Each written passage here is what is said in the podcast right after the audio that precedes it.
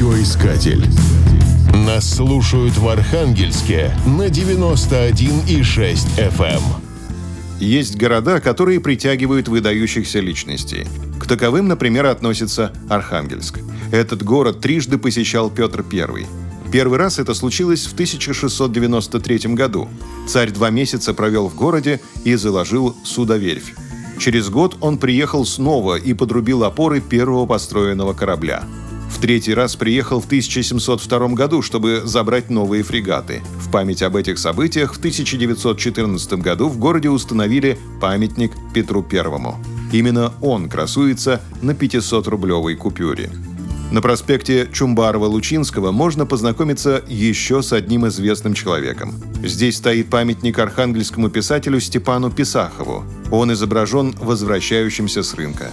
В руке держит авоську с селедочкой и треской. Скульптура называется «Здравствуйте, люди добрые». В это легко верится, поскольку лицо у Писахова такое доброе, что хочется тут же пожать ему руку.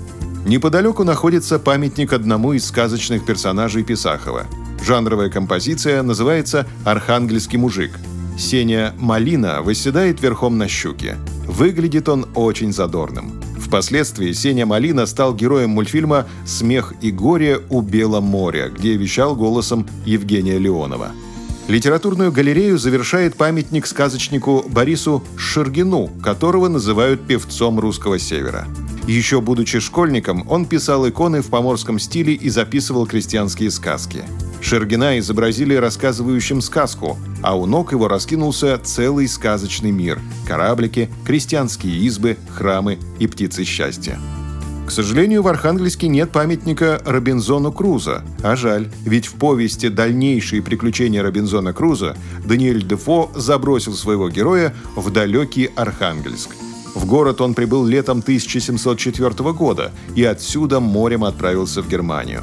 Перед этим Робинзон 8 месяцев провел в Тобольске. В этом городе памятник великому путешественнику уже стоит, а в Архангельске пока еще нет. Радиоискатель.